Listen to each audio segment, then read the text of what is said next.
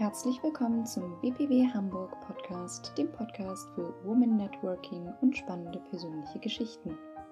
Ich bin Elmas Westschillig, angehende Psychologin für klinische Psychologie und Psychotherapie und die Gründerin von Hayat. Schön, dass du dabei bist. Wenn du in einem gemütlichen Zustand bist und vielleicht auch deinen Chai hast, dann kann es jetzt hier losgehen. Herzlich willkommen, Michelle. Hallo. ja, schön, dass du dir Zeit nimmst für unser BPW-Podcast. Ich bin sehr gespannt, was wir jetzt gleich so alles besprechen werden. Ich habe ein paar Fragen vorbereitet. Kann sein, dass ich nochmal spontan ein paar dazwischen werfe. Und ja, ich bin sehr gespannt, was jetzt die Zuhörer von dir erfahren dürfen. Ich kenne dich ja schon mittlerweile ein bisschen.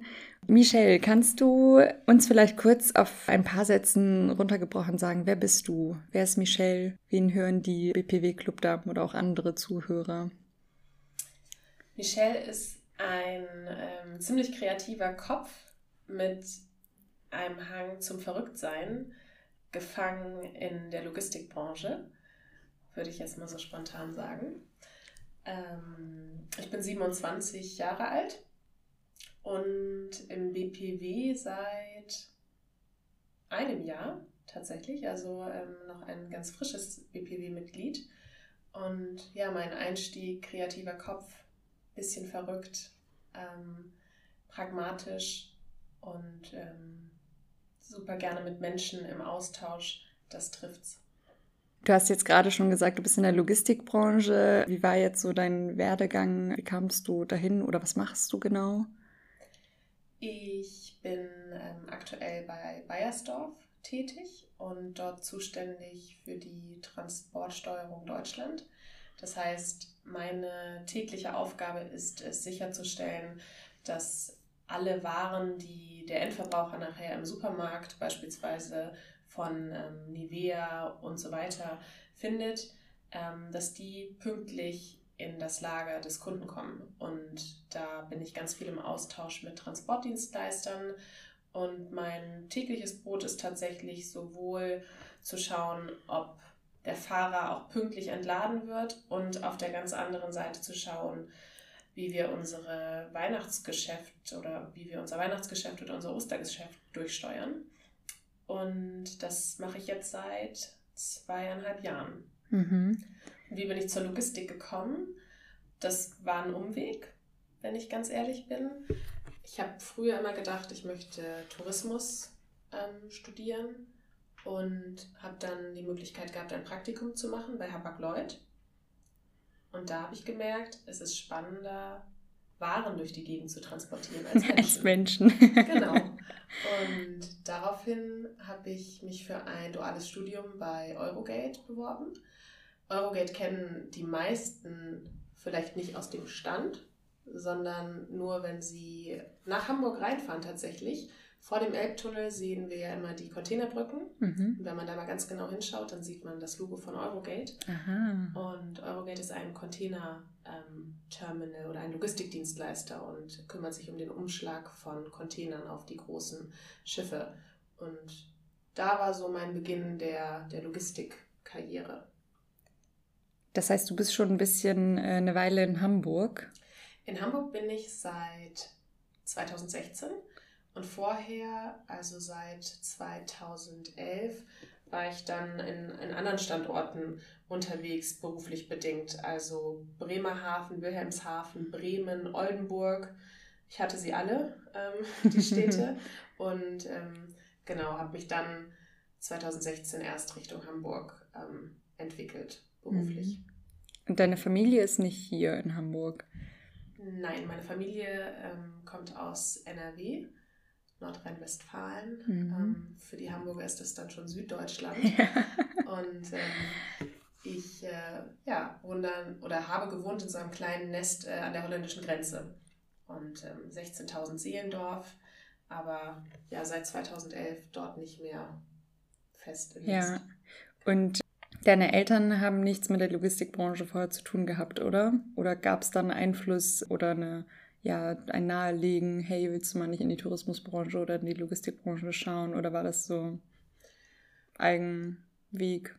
Ja, tatsächlich war das irgendwie so eine Eigendynamik, die sich entwickelt hat. Also ich weiß auch gar nicht mehr so richtig, wo, die, wo dieser Gedanke der Touristik herkam.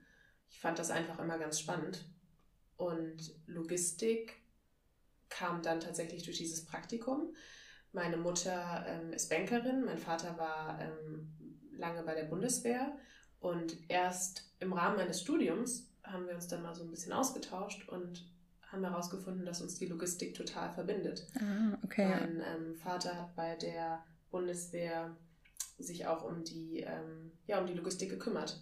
Und äh, da haben wir ganz viele Parallelen nachher festgestellt, was äh, super spannend ist, weil das ist so mein, mein Satz, Logistik begleitet uns jeden Tag in jedem Bereich und ähm, das ist ganz, ganz vielfältig und ein tolles, ja, ein tolles Spielfeld.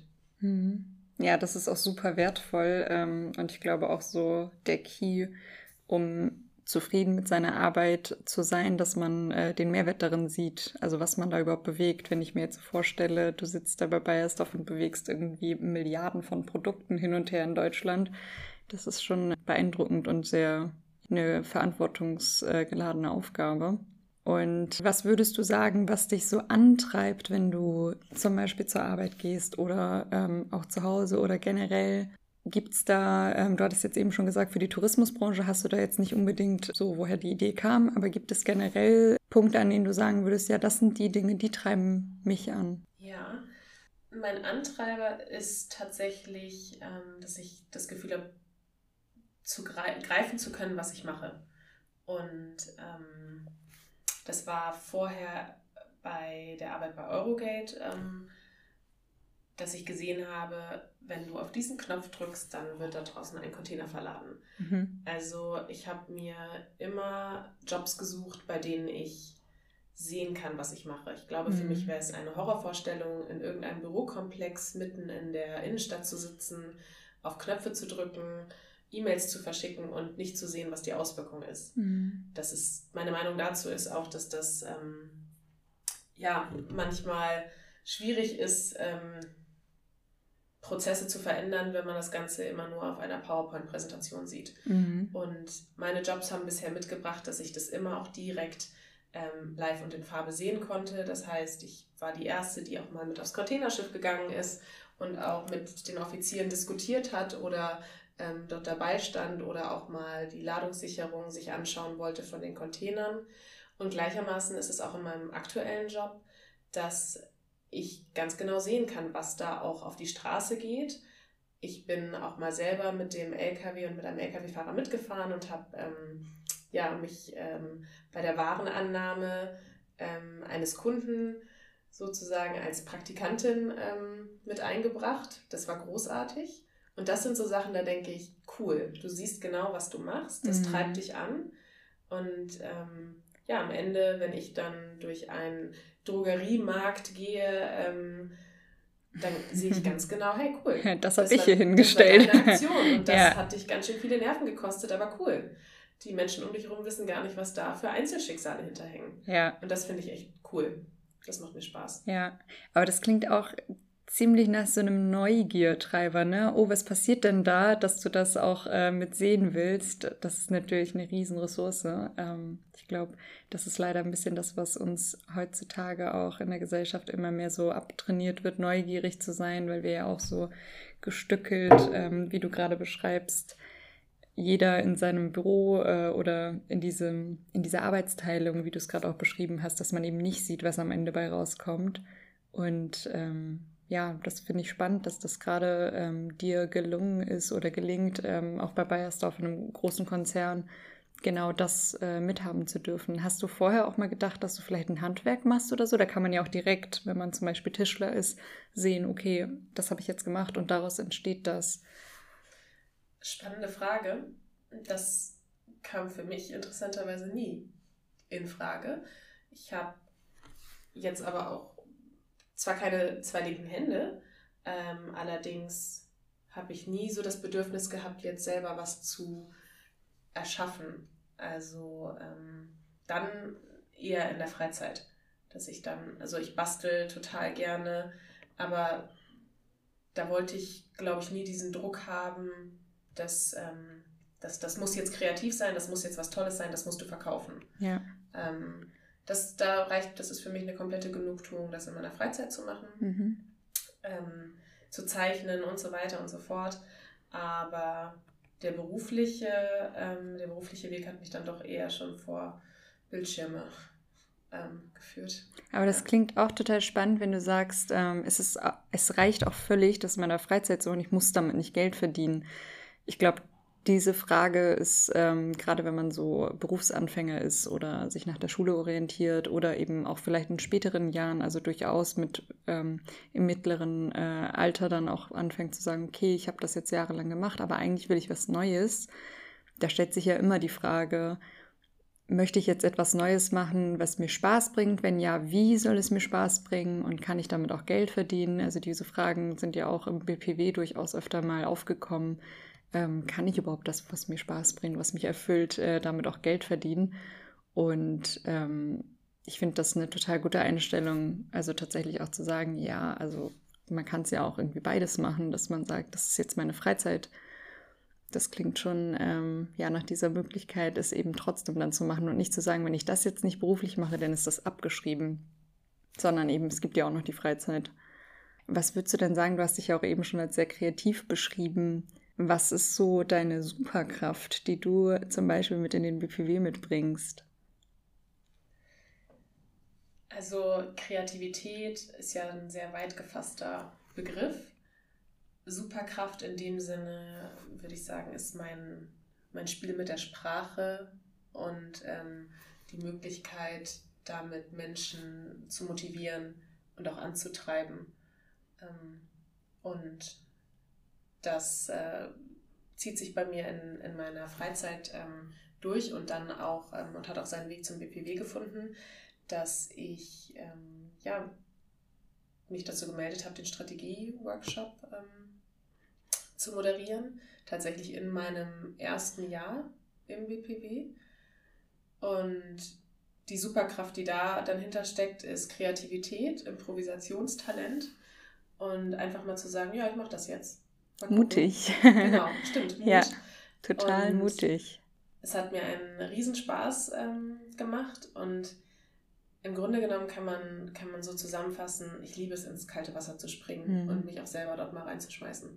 Das gibt mir einen Kick und bislang ist es immer gut ausgegangen. Mhm. Uns hat es auch wahnsinnig Spaß gebracht. Also vielen Dank nochmal dafür. Das war eine super, super Moderation und ähm, auch die Übungen, die du mit reingebracht hast. Also ich habe äh, dich davor ja gar nicht gekannt. Ich habe dich da das erste Mal gesehen und dachte, ach so, das macht die wahrscheinlich immer. Wenn du jetzt so sagst, ja, das erste Mal, ähm, da werden einige, glaube ich, die an dem Tag auch da waren ähm, und du hast eine größere Gruppe auch ähm, gehandelt. Ähm, das ist schon ziemlich beeindruckend und total schön, dass du sagst, ja, es gibt mir eher den Kick und nicht, es macht mir Angst und hemmt mich, sondern eher, dass das eine Kraft ist oder ein Treiber. Das ist, glaube ich, schon ziemlich, ziemlich cool.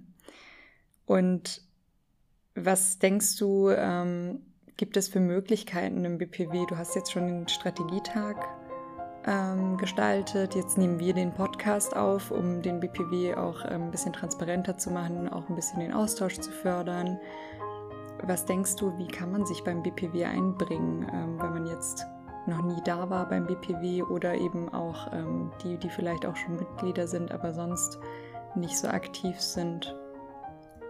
Ich denke, dass das Einbringen in den BPW wird einem super leicht gemacht, weil man seine Superkräfte, wie du es ja gerade auch gesagt hast, schnell identifizieren kann. Ich denke, jeder kennt sie ja auch für sich selber und der BPW bietet einem den Raum, ähm, ja, sich auch zu entfalten und sich vor allem mit den vielen Frauen, die dort sind, an den Clubabenden beispielsweise auszutauschen und ähm, da äh, so einen Multiplikatoreffekt zu nutzen, zu sagen, guck mal, ich kann das, du kannst das, wie können wir zusammen möglicherweise, sei es jetzt beruflich, ähm, sei es auf, dem, auf der privaten Ebene, was verändern.